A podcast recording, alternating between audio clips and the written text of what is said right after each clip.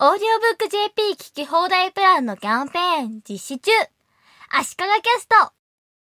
スカイプが LINE に負けて、ズームにも負けた理由というタイトルを今回つけたんですが、負けたという言い方はちょっときつい言い方になってしまってますが、タイトルなのでキャッチーに簡潔にと思って、ちょっときつい言い方になってしまっています。負けたからダメとか、そういう話ではないんですが、その分野で先行している存在だったのに、シェアで抜かれてしまったということを負けたと表現してるだけです。まず、テキストチャットの分野で LINE にスカイプが抜かれた理由ですが、一番大きいのは、やっぱり始める時のハードルの低さの違いですね。LINE は ID、パスワードという概念がなく使えて、使い始めるのが簡単だったんですね。スマホ専用のサービスだったので、電話番号と紐付けて認証するということで、ID、パスワードなしで使い始めることができるんですね。電話帳をアップするのが標準になっていて、それで友達同士がつながれるというのは、セキュリティ的な面での批判もありましたが、簡単に友達同士がつながることができるハードルの低さが普及した理由の一つだと思います。一方で、スカイプは当時、パソコンでの既存のユーザーにモバイルアプリも提供するくらいの発想だったみたいです。最初の頃のモバイルアプリは、スマホで新規ユーザー登録はできなかったらしいです。アプリを立ち上げても ID、パスワードを入れないと次に進めないですし、新規ユーザー登録もスマホからできないということであれば、必要に迫られてる人以外は使おうとは思わないですよね。あと、スカイプはアプリのサイズが大きくて Wi-Fi 環境じゃないとダウンロードできなかったというのも LINE に負けた理由の一つだと言われていました。当時。LINE はモバイル回線でもダウンロードできたんですね。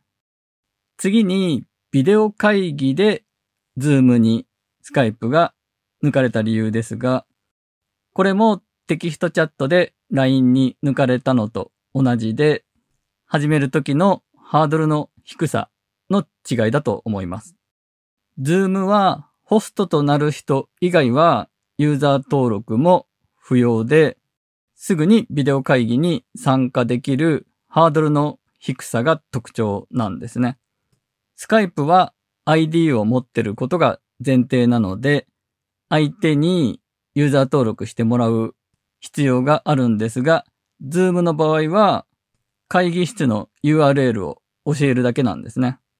ワンクリックでつながると表現している人がいましたが、Zoom ミーティング用の個別の URL をクリックするだけで会議に参加できます。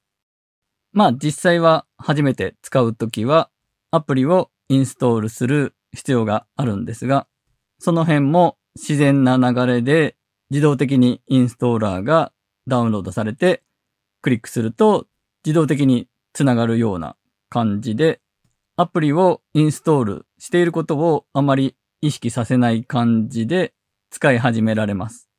あるいはアプリのインストールを無視してブラウザから参加することもできるようになっています。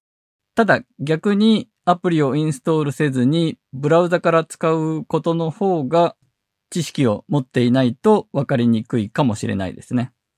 なお、スカイプも Meet Now という機能でユーザー登録なしでウェブ上で会議することができるようになったようです。ただ若干通常のスカイプとは機能が違ったりするらしいです。ネットでスカイプとズームの比較をしている記事をいくつか見たんですが、ズームの方が接続が安定している。スカイプは人数が増えると不安定になると書いてる人が多かったです。そういうのを含め、機能面でも Zoom の方がいいみたいなんですが、やっぱり最初の取っかかりの部分のビデオ会議をやりますという時に参加してもらいやすさ、ハードルの低さがやっぱり Zoom が選ばれてる一番大きな理由なんだろうなと思います。ということで、スカイプがテキストチャットの分野で LINE に抜かれ、